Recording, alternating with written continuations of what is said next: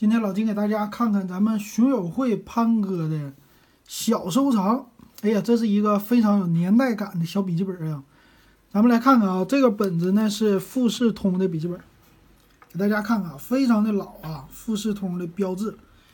来，这个本子最有特色的啊，和现在的本子全都不一样。你看看这是什么标？这个是迅驰的标志，得往十年前去看了。再来看它的键盘也是啊。这是非常小巧的一个十英寸的小本子，我们可以关上，它可以任意的旋转。我们先来看它的外观啊，这小本子电池在哪儿啊？在前面，特别搞笑啊。再来看背面，非常的小巧，现在不多见了这样的本儿。你看，电池放在前面你手托的部分了，底下还能装扩展的插槽。再来看后边啊。有这种网卡接口、电话接口，这还有风扇散热器，这是一个风扇。侧边呢，电源和现在不一样，开机的时候要用这里拨动一下开机。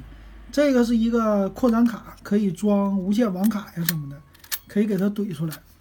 这个可能年轻的朋友都没见过，这到底是什么？这是一个叫 PC 卡的啊，PC 卡的插槽，看看这里边非常大，这是当年的扩展卡。扩展什么 USB 接口啊，很多的接口啊都可以用它。再来看这个右边，右边的话呢，这是两千年以后的机型了，有 USB、TF 卡、USB 耳机接口，这还有一个 USB，两个，比咱们现在的本子也不少。而且这儿给它摁出来，啊，这还有一支笔，这笔也挺不错的啊，可以给它放回去。先把笔拿出来吧。然后我们打开这个机型，当年可是一万多块钱呢。为什么呢？给大家旋转一下，它不仅是触摸屏，而且可以旋转，盖上，盖上以后呢，你这个就变成平板电脑了。这就是以当年的掌上电脑啊，这么来拿的，非常的重啊，但是也是和咱们现在平板是一样的啊。然后这里也有这个笔，你看可以选择。哪这屏幕都可以，都可以选择登录，双击就可以啊。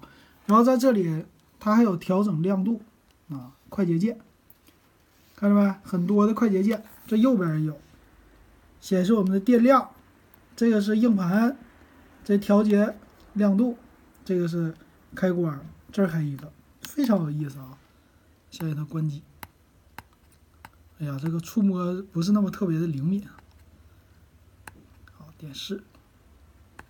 好，这就关机了。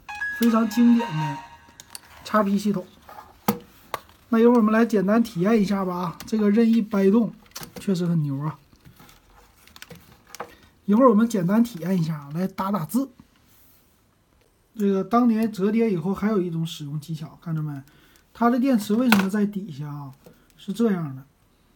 对，为了合适你左手单手拿这个像平板一样的笔记本，我就可以简单体验一下这个打字的手感。打字的时候呢，你就这么正常的输入啊，这个手感摸起来还是挺不错的。键程呢，看一看，比较的小巧，而且是静音键啊。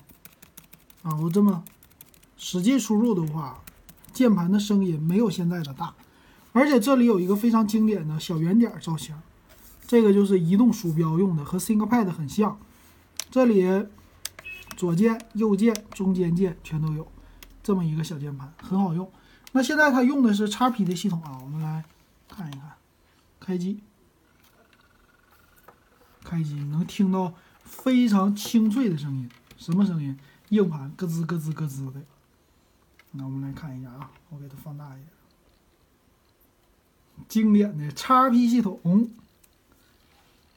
进入这个小圆鼠标挺有意思的啊！我老金给他用这个鼠标啊来回摁动，感受一下。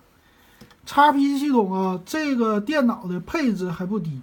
启动以后，我们看看左边，你看这是什么？猜一猜，欢迎给我留言啊！嘿嘿，不告诉大家，猜一猜吧。那这里有几个按键，你也可以。猜一猜啊，这一二三四五，这到底是什么？F N 我们认识，这个是什么？这两个都是什么意思啊？好，我们登录进去看一看。哎呀，这个不太好用啊！现在用这个虚拟键盘有一点费劲呐。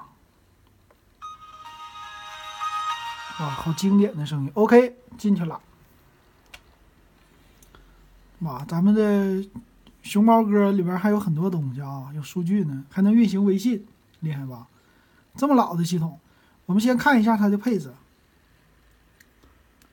属性，啊，老金给它拉近一点，这个鼠标太灵活了啊！和哎呦，和现在的鼠标比太灵活了。看一下它的配置表，配置话呢是酷睿二的双核处理器，一点二 G 赫兹，两个 G 内存。哇，你知道 x P 系统当年配两个 G 内存那都是牛的，非常贵啊！这机型不卖个一两万，对不起它了。然后硬盘呢，我看了一下，八十 G 的硬盘，这个 CPU 整体的配置非常之高啊。比如说运行一个，这里有伏羲的浏览器啊，或者是 QQ 影音，我看 QQ 影音应该问题不大。双击感受一下它的启动速度。有的人说了，QQ 音乐竟然还能听歌，是啊，就这么变态啊！哎，启动速度还挺快。啊，现在有一个影片，我看能播放，没问题啊，一点都不卡，哇，这电脑非常牛啊！又是一个小平板啊，很不错。大家猜一猜啊，这个是什么型号？能卖多少钱？当年型号的话，老金可以找一找这背面，大家猜一猜吧，这本子当年是多少钱的？